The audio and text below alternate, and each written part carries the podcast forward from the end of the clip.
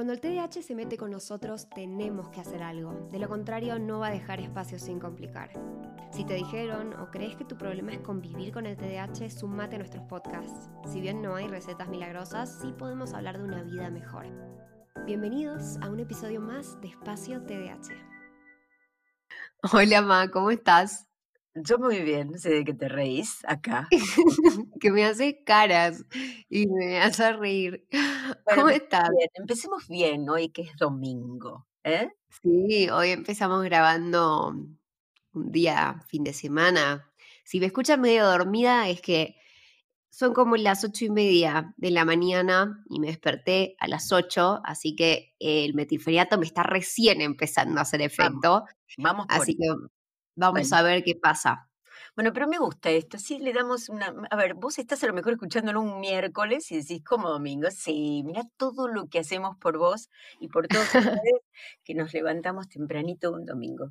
Bueno, Lu. Y es que son como nuestros amigos, ¿no? Sí, sí. Y mm, qué mejor momento también para hablar sobre las amistades.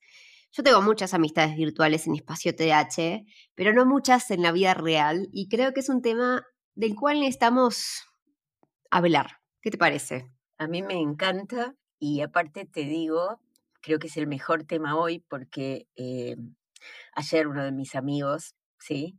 No estaba bien porque está pasando un momento muy, pero muy difícil y yo le dije, venite para casa, charlamos y, y tráete el bolsito y quédate a dormir, que acá tenemos muchos cuartos en la mansión que están y es muy lindo eso, ¿no? Ahora estamos grabando mientras él duerme, así que eh, bienvenida a la amistad, ¿no? Así es, pero bueno, algunos, o sea, digo, vos creo que tenés amigos hace, no sé, 40 años, para mí ah. eso es impensable, mi amistad más larga al día de la fecha de hoy creo que tiene dos años, em, porque bueno, yo medio que voy como los amigos como carilinas, no porque yo quiera, ¿no? Obvio. Eh, pero bueno, hay, creo que hay muchos factores en el TDAH que nos hacen un poco, primero que las mantener amistades sea difícil y segundo que, o sea, no solamente algo que viene de nuestro lado, sino que hacer amigos a veces puede ser difícil porque los demás no nos entienden, ¿no? Porque nuestros síntomas como que un poco perturban a los demás en algún sentido. ¿Sabes qué interesante? Porque yo pensaba, ¿cuántas cosas de la amistad tienen que ver con este intercambio, ¿no? Que es un intercambio inicialmente absolutamente inconsciente. O sea, un niño se junta con otro niño a jugar, comparte sus chiches o comparte un juego, se ríe. Es decir, hay que manejar las funciones ejecutivas cerebrales para contactarnos con los otros, ¿no?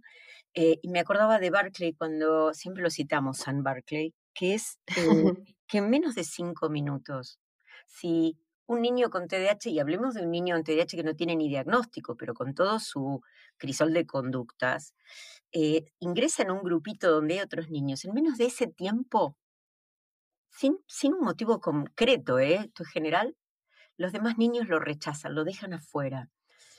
Date cuenta lo que va a suceder después, ¿no? Porque mm, tenemos distintos tipos de, conductas en, en los niños, ¿no? Está ese chico hiperactivo que se lleva todo puesto, está también el chico hiperactivo que eh, es muy divertido, pero mm, también está el que, bueno, yo, puedo hablar de mí un poco, ya que vos dijiste, yo cuando era chiquita, lo recuerdo todavía, pensé que yo tengo 62, ¿quién lo tiró? En eso tengo una memoria. se jugaba a lo que yo quería. Por ejemplo, vamos a jugar a la mancha, ¿no? Pero cuando a mí me tocaba el lugar que no me gustaba, cambiábamos de juego. Ahora jugamos a la escondida. yo lo recuerdo y evidentemente ese liderazgo que debía haber tenido era fuerte porque mm, no me decían mucho, ¿no? Hablo de todavía de la primaria y de los primeros años, pero eh, podemos ser muy avasalladores, ¿no? Sin intención de ignorar al otro, podemos llevarnos lo opuesto. Y pensemos qué importante entonces que haya un papá, una mamá medianamente cerca para mirar esa interacción. Y eso te lo decimos a vos que sos papá. Miremosla, no quiere decir que les digamos lo que tienen que hacer, pero observemos cómo es el juego, también al revés, donde hay otros niños que, entre comillas, voy a decir, abusan de esta generosidad de un niño con TDA que quiere tener amigos, entonces le, le da sus juegos, le regala sus chiches, ¿no?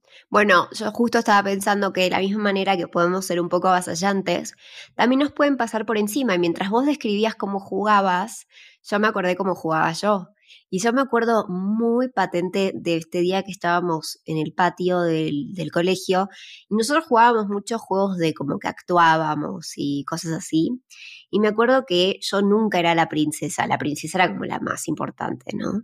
Yo siempre era como los menos importantes, nunca me dejaban ser más, ¿no? Era un árbol, era, no sé, eh, la que ayudaba a la princesa, como que la, vestía, pero nunca, nunca yo era la princesa y yo, como yo me moría de ganas de estar en ese juego, porque si no, me quedaba sola, yo me dejaba pisotear. Eh, y un poco es eso que vos decías, ¿no? Tenemos tantas ganas de tener amigos que les damos todo, les damos todo por encajar de alguna manera, o como esa vez, me acuerdo, en casa habíamos hecho sushi, ¿no? Ah, el plan fue hacerlo de cero.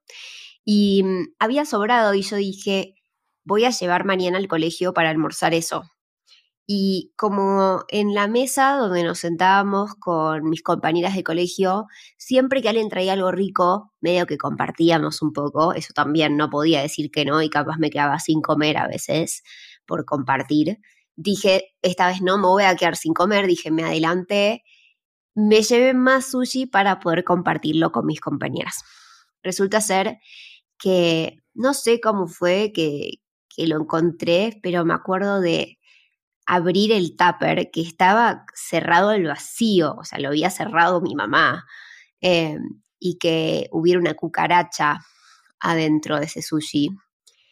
Y a mí me partió el corazón porque yo dije, yo estoy, yo, traté, hice más para compartir, traje más para compartir, igual, igual me maltratan. Y yo decía, ¿qué es lo que tengo que hacer para poder encajar?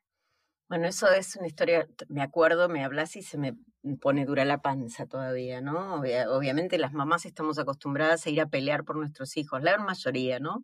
Sepamos lo que tengan o no. Y yo recuerdo eso, ¿no? Y decían en el colegio que, bueno, debe haber habido una confusión, ¿cómo pudo haber sido? Eh, le digo, no, no, porque yo hice ese, yo metí eso en ese, en ese paquete y eso estaba dentro de la lanchera, obviamente con el nombre de Luli. Eh, esas travesuras, ¿no? Que llamamos travesuras que marcan tanto a los chicos que son tan feas, ¿no? Eh, pero más allá de todo ese dolor, yo creo que tenemos que primero entender todos, ¿no? Porque muchos de los papás de los niños, de los otros niños, ¿no? son también responsables de esto, porque atribuyen intencionalidad, a lo mejor, ¿no? Este niño que no se no deja de moverse, este niño que interrumpe. Entonces, los papás entre ellos hablan de este otro niño que es distinto y también contribuyen a alimentar esa diferencia. Entonces, también es importante qué es lo que hacemos. Entonces, podemos pensar que las conductas pueden ser porque yo interrumpo, los demás creen que yo robo el protagonismo, porque hablo mucho, eh, tal vez porque me olvidé lo que me dijiste, o tal vez porque lo que me contaste, si vos estás cerca y crees que yo soy tu amigo, eh, pensás que eso yo lo conté a propósito y yo no me acordé que vos me lo habías contado, y tal vez lo conté como algo que sabía, o tal vez pensé que podía contarlo, ¿no? Entonces, todas esas funciones ejecutivas que no, que nos hacen como trampa en esos vínculos, nos generan también ese dolor de terminar solos. Y ojo, cuando mamá dice padres, para mí también es algo que se puede recontraaplicar cuando uno es adulto y tiene TDAH con otros amigos, ¿no? También eh, personas en tu grupo de amigos también pueden hablar mal de vos y también pueden, ¿no? Eh, hacer esto que mamá decía que, que pueden hacer los padres que perpetúan un poco como que esta persona esté sola, ¿no? Si nosotros repasamos las funciones ejecutivas un poquitito y las características del TDA, nos va a caer de maduro porque es difícil tener amigos, ¿sí? Cuando somos chiquitos, vamos a desarrollar algo que se llama reciprocidad, ¿sí? Cooperación. Son, son cosas esenciales para poder, no sé, estoy en el aula y de repente veo que eh, mi compañero se quedó sin hoja y le presto una hoja y el compañero mío mañana me la va a traer o no va a haber un problema en eso, ¿no? Pero acá también hay un tema, ¿no? No tenés hoja, no tenés hoja, yo por qué tengo que darte la mía. O sea, la falta de comprensión de que esto mañana me va a suceder a mí, el poder llevar a eso al futuro, hace que el niño crea que está bien, no, se quedó sin hoja, se quedó sin hoja, no es mi problema. Eh, y más allá de todas estas otras que tienen que ver con lo que me dijiste, recordarlo, recordar tu cumpleaños, recordar que te prometí algo, estas cosas que son claramente compromisos. Eh, te dije que te iba a traer algo para trabajar mañana y yo no lo traje. Uno, porque me olvidé o después porque pensé que, no sé, no era importante, te traje otra cosa. Y pensemos esto en la función de los niños. Y también pensemos que todo esto que estamos hablando se da en un contexto donde no es uno solo, hay muchos chicos. Es muy complejo esto porque es como una especie de competencia permanente. Las características de uno no son compatibles con otros. Entonces, si hay algo muy importante es la resolución de conflictos y acá no está bien. Entonces, muchas veces un niño que no puede manejar algo o grita o pega o se enoja o llora. Pero no puede tramitar esa situación conflictiva esperando teniendo otra característica. Entonces también pensemos esto, sin, que es lo que nos está generando el problema, ¿no? Yo me acuerdo mientras vos mencionabas esas alternativas, que lo que yo hacía, porque yo no hacía ninguna de esas cosas, lo que yo hacía era llamarte a vos para que me vinieras a buscar. Me acuerdo de ese teléfono público que había en el colegio, un teléfono que lo levantabas y tenía como el cable del teléfono, eso impensable el día de hoy, y que le ponías monedas. Y, yo me acuerdo de hacer toda esa secuencia medio que llorando en, escondidas y le pedía a mamá que me buscara, porque para mí ir al colegio era dolor de panza, ¿viste? A mí siempre me encantó aprender y eh, después de, ese año en el que me fue bastante mal, descubrimos el TDAH y todo, a mí yo siempre tuve excelentes notas, pero te juro que para mí hubiera sido mucho mejor tener un amigo, uno solo, uno solo, que tener buenas notas. La verdad es que eh, yo sé que igualmente en mi casa a mí no, no era que me, no sé, me retaban si no tenía un 10, pero conozco muchas familias que sí lo hacen, especialmente con niños que quizás tienen TDAH. Em, pero la verdad es que a mí me hubiera encantado, me hubiera encantado. Y otro tema también es cuál es el nivel de, involucración de nuestros padres, ¿no? Y cómo eso también, ¿no? Puede afectar. A mí yo me acuerdo que me decían, ¿y qué vas a hacer ahora? ¿Vas a llamar a tu mamá que te defienda? Y a mí eso me partía en, al medio, al punto que un día dije, ¿sabes qué, chao? No quiero interactuar más con ustedes. Me encerraba en, en el departamento de música, que teníamos un edificio de música, y me iba a tocar la flauta, o me iba a estudiar. Y sí, así es como creo que me terminó yendo también en todas esas cosas, pero porque, no sé, a los 15 también, a vos te pasó algo parecido, me puse de novia y después nunca más dejé de estar de novia hasta que hoy estoy casada. Y eso también me ayudó a tener un amigo.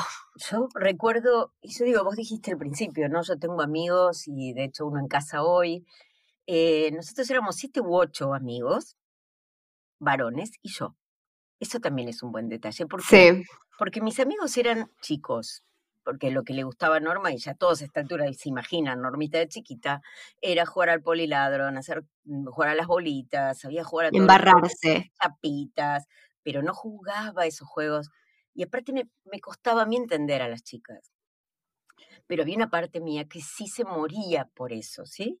O sea, yo eh, y no es despectivamente, sino que después lo dije cariñosamente, pude aprender el código de las Barbies. Yo le decía a Barbies que tenía que ver con eso, ¿no? Se pasaban un rato depilándose una ceja, mirándose el voladito de la media, que sí, las medias tienen un voladito, y mm, recordando los colores que le gusta a cada una. Imposible para mí.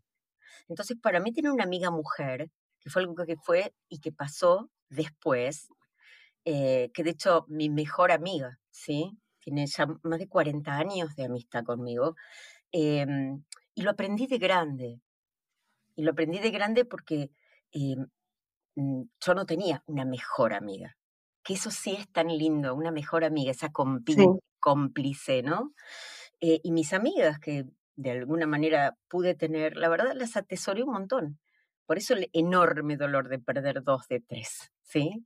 Pero creo que tenemos que aprender eh, cada uno en forma individual, qué es lo que yo necesito para tener esa amistad. No, no es universal, tampoco en el TDAH, ¿no? Y capaz eh, te pasa algo un poco diferente, que es que capaz no es que tenés problemas con tus amigos así tan como nos estábamos contando nosotras, o por lo menos yo, pero tenés muchos amigos en muchos lugares, porque, o sea, no sé, creo que yo lo conté en un episodio de que, no sé, alguien me pidió un dentista como que te diga en Asia y yo tenía uno, pero porque en un aeropuerto yo hablo, porque en una fila del banco yo hablo, porque yo hablo en todos lados. Y al principio, cuando la gente no ve todas esas características TDAH que uno tiene, no tiene ese tiempo para rechazarte. Al principio capaz pareces encantadora, y no digo que no lo sea, yo creo que soy encantadora, pero creo que también hay ciertas cosas que pueden hacer que las amistades no funcionen y también es nuestra función ejecutiva que le cuesta mucho mantener esas amistades en muchos lados, porque te vas, porque te olvidas de contestar. Y yo te diría algo, que esos que vos tenés son acquaintances y no son amigos. Claro, son conocidos. Son conocidos, porque nosotros podemos ser muy buenos, y de hecho muy buenos, en hacer ese vínculo inicial. De hecho, me parece a mí que es una de las cosas, no diría un, miles hay, pero una, que es eso de la intensidad, ¿no? Conocemos a alguien, pegamos onda, entonces estamos hoy, al mediodía, desayunamos, almorzamos, nos vamos de vacaciones, todos, intensamente. Y aparte porque estamos en el lugar, generalmente es así, es el amigo de, no sé, empiezo tenis y ahora tengo un gran amigo en tenis.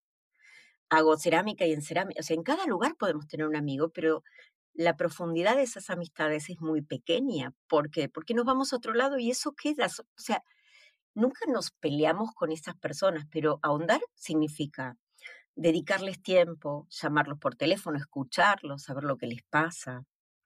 Y entonces, y cuando uno tiene tanta cantidad, no puede hacer eso y no lo registra como algo necesario.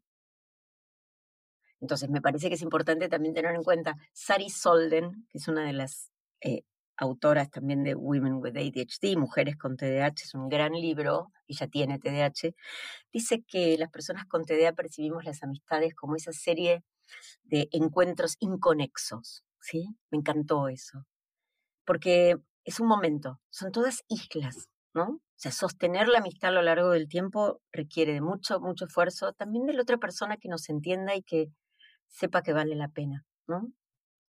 Sí, porque no somos muy predecibles, que digamos, y yo creo que eso también a los demás les, les choca. Y bueno, y hay veces, y sé que estamos pasadas de, tiempo, pero hay una última cosa que quería decir. Yo sé que hay veces que en amistades no dije lo que tendría que haber dicho por miedo a perder esa amistad. Em, me acuerdo una vez, creo que me quedó marcado de ese momento, yo cuando tuve anorexia me acuerdo que un poco exploté porque había en esa época una red social donde te hacían preguntas y la pregunta que me habían hecho era como si te parece gracioso no comer, una cosa así. Y resulta ser que lo había hecho una de mis mejores amigas hace un año, una cosa así. Eh, y yo me entero que la termina haciendo ella porque leo un chat en el que ella y otra amiga estaban hablando y y ella estaba muy nerviosa por decírmelo. ¿Y qué va a pensar? Y la otra le dice, si no tiene amigas, no tiene opción, te va a perdonar. Y me acuerdo cómo eso afectó muchísimo mis relaciones en el futuro, ¿no? A mí me daba mucho miedo perder a las pocas amigas que yo tenía dando feedback. Y esta semana tuve en coaching una clase sobre feedback y sobre lo importante que puede ser decir cosas lindas, pero también como cosas feas y la manera en la que las decimos. Y hace poco una amiga que tengo muy amiga que tiene TDAH, em, le conté lo del diagnóstico del TOC y le mandé todo un audio contándole cómo estaba y no sé qué, y no me respondió. Yo en el medio cambié el teléfono. Em, y le, le, escribí y le dije, amiga, te quiero decir, después de esa clase, que me pareció muy duro que no me respondieras nada. Y yo entendiendo, ¿no? Que quizás se colgó, que le pasó lo que me pasa a mí todo el tiempo, o sea, súper empatía pero le quise decir, ¿no? Y me dijo, ¿sabes qué? Sí te respondí, vos nunca me respondiste nada. A mí me manda el print del chat. Y le digo, ay, es que cambié de teléfono, no lo pensé. Gracias. Y me mandó el audio y quedamos para llamarnos. Pero qué importante que es decir esas cosas. Y no importa si te quedas sin amigos si las decís, porque vos vales la pena y porque aunque parece que no podemos elegir amigos, medio que nos eligen a nosotros, porque capaz nos cuesta mantener y demás, vos puedes elegir amigos y vos tenés que valorarte a vos mismo del otro lado. No importa cuántos amigos tengas, porque eso no es lo importante.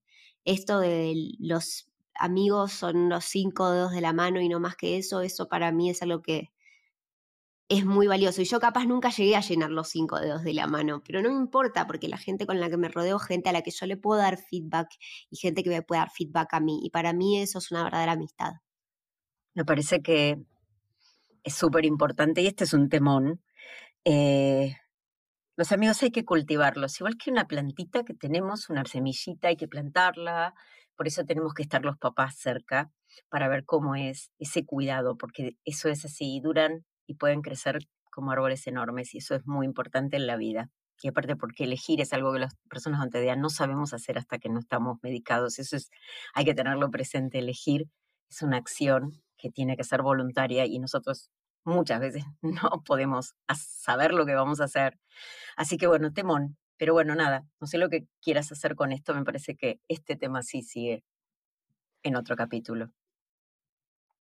Bueno, vamos a ver qué nos dicen las personas que nos escuchan. ¿Hay algo más que quieran saber?